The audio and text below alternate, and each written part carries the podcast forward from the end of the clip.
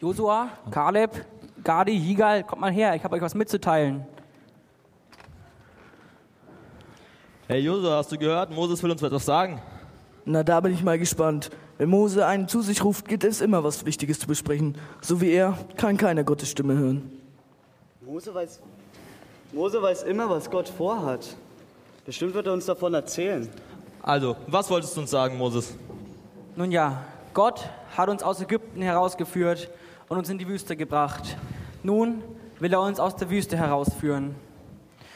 Er hat uns ein Land versprochen, er hat mir ein Land gezeigt, in dem es genug für uns alle zu essen gibt, ein wunderbares Land. Es gibt dort Milch, Honig, Früchte, Trauben, alles, was ihr euch nur vorstellen könnt. Und dort sollen wir wohnen. Aber das hat uns doch Mose schon einmal erzählt. Wieso hat er uns alle jetzt zusammengerufen? Ich will, dass ihr hinaus vorausgeht und das Land auskundschaftet. Einfach so in das fremde Land? Das ist ziemlich gefährlich. Äh, das heißt, wir sollen jetzt in das fremde Land gehen und das auskundschaften. Aber was sollen wir da erfahren? Ohne Nun ja, findet heraus, wie viele Menschen dort leben und äh, sind sie gefährlich oder sind sie einfach nur freundlich und nehmen uns vielleicht sogar auf. Oder ihr könntet herausfinden, wie gut die Städte befestigt sind, ob es Stadtmauern gibt oder nicht. Und vielleicht gibt es dort sogar Bäume, dann können wir Hütten bauen und müssen nicht mehr in Zelten leben. Und er berichtet uns einfach alles, was ihr dort seht. Und eins ist ganz wichtig, gebt niemals auf und habt Mut. Mut, ja. Den werden wir brauchen.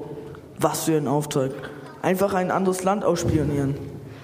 Ja, aber das hört sich doch nach einem Abenteuer an. Oh, ich bin schon so aufgeregt. Naja, wir haben ja schon vieles mit Gott erlebt. Damals, als er uns von den Soldaten des Pharaos gerettet hat. Damals, als er uns in der Wüste einfach Brot geschenkt hat und aus dem Felsen Wasser kam. Ja, wir haben echt schon viel mit Gott erlebt. Aber jetzt wird es noch besonders spannend, also. Gott sei mit euch.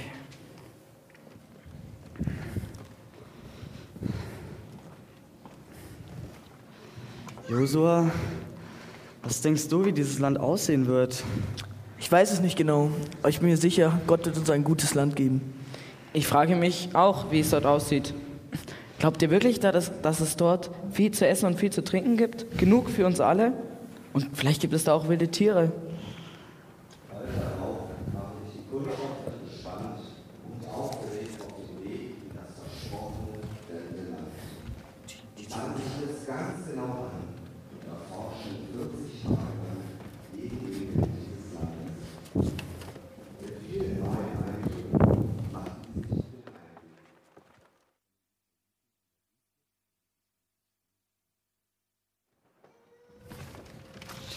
Schaut mal da hinten. Sind es nicht die Kundschafter? Sie kommen zurück. Ja, und alle sind gesund, Gott sei Dank. Was Sie wohl für Neuigkeiten mitbringen? Ich bin ja so gespannt, was Sie von dem versprochenen Land erzählen. Willkommen zurück in der Wüste, Leute. Na, wie ist es so im neuen Land? Kanan, das gelobte Land ist, ist überaus schön. Es ist so wunderschön und es ist so anders wie in der Wüste. Überall ist es grün und überall kann man Bäume sehen. Saftig grüne Wiesen, auf denen Ziege und Schafe leben. Bunte Blumen gibt es dort in Hülle und Fülle. Ja, und schaut euch mal diese riesen Trauben an. Die Früchte sind so gut und so lecker. Und sie gibt es in Hülle und Fülle dort. Und schaut euch mal diese Feigen und Granatäpfel an. Die müsst ihr mal probieren. Die schmecken richtig gut. Ja, Ja, lecker.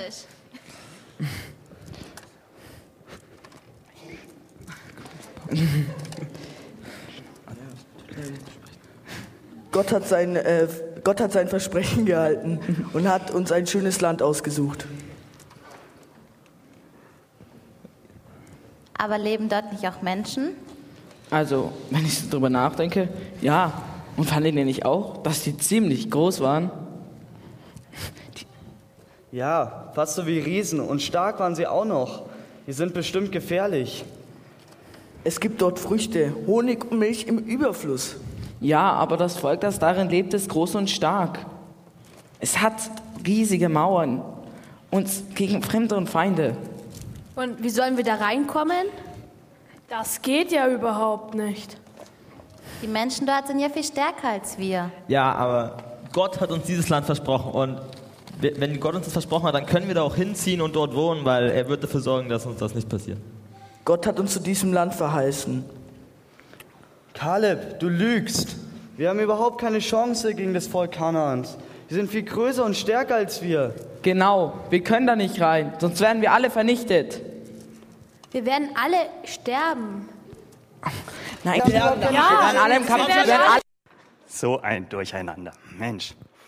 Jetzt sind die Israeliten endlich am verheißenen Land angekommen. hm? Nach vielen Monaten Wanderung durch die Wüste und streiten sich.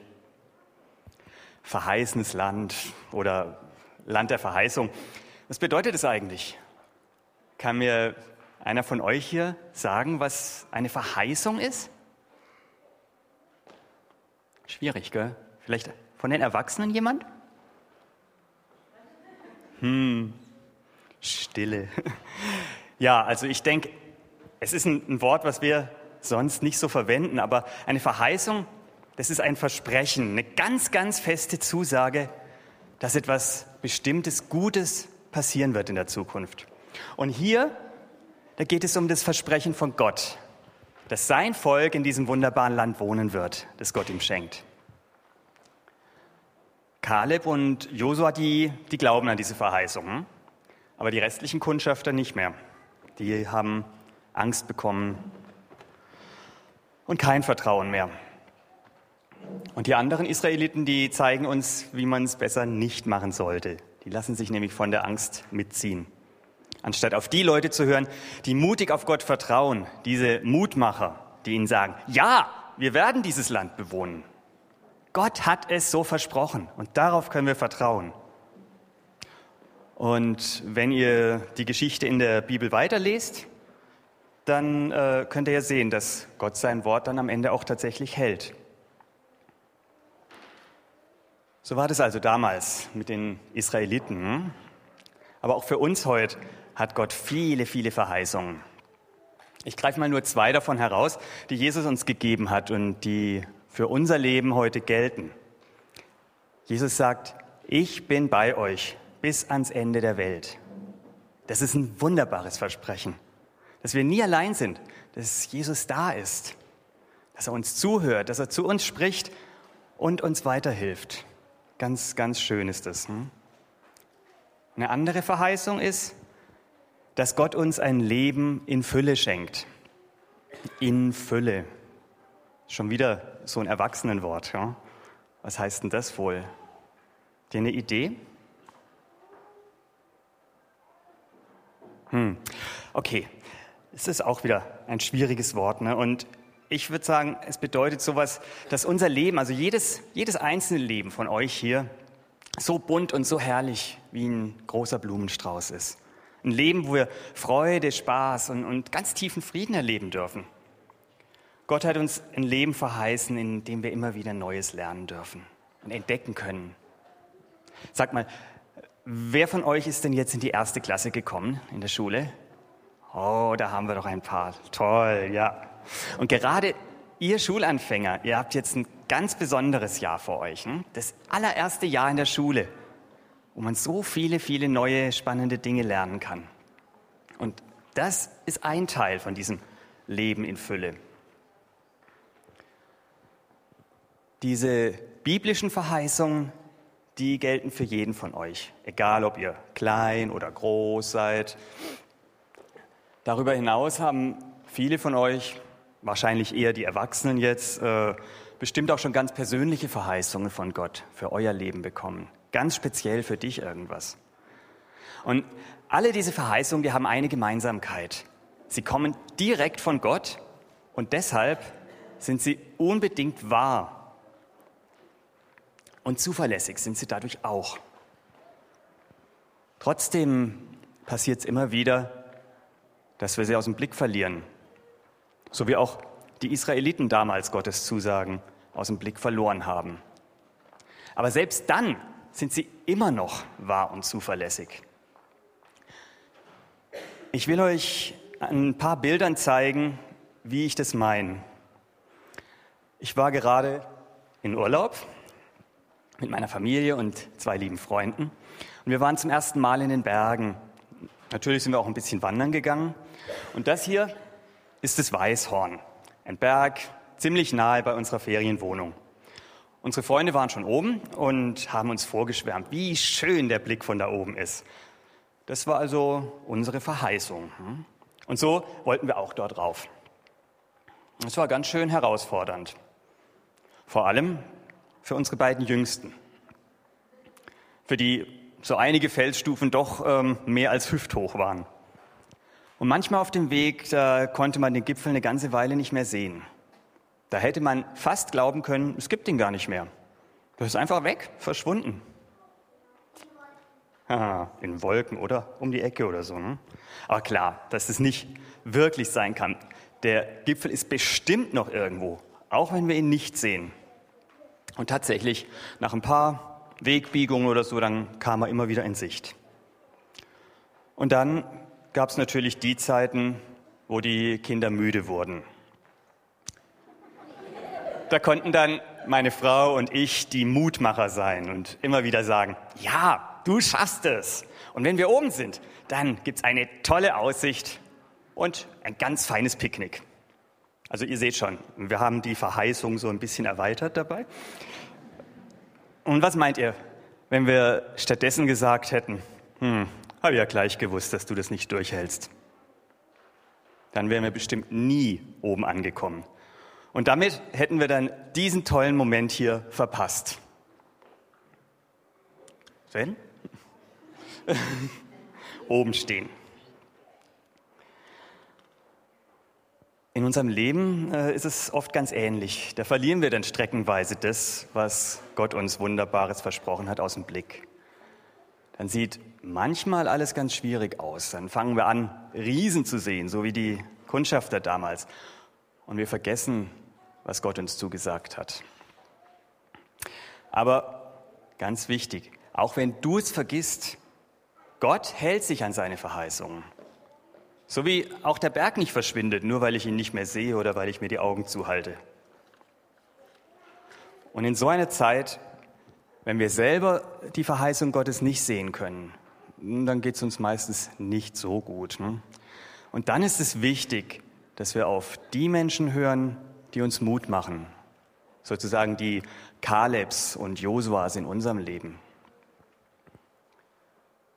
Eine Sache die man auf keinen Fall dabei vergessen sollte, egal ob man den Gipfel gerade sieht oder nicht, auf dem Weg, den wir gehen, gibt es immer Wunderbares zu entdecken. Jeden Tag. Gott ist immer bei uns und beschenkt uns einfach immer mit den Dingen, die so am Wegesrand liegen. Nachher mit so ein paar Stationen üben wir dann noch ein bisschen das Entdecken. Aber jetzt fasse ich erstmal die drei Dinge zusammen, die ich euch heute mit auf den Weg geben will. Das Erste und Wichtigste ist, vertrau auf Gottes Verheißungen für dein Leben. Das Zweite, entdecke, womit Gott dich heute beschenkt. Und drittens, hör auf die Menschen, die dir Mut machen. Dafür möchte ich jetzt beten und anschließend singen wir noch ein Lied um diesen großen Gott zu loben. Und steht dazu bitte alle mal auf.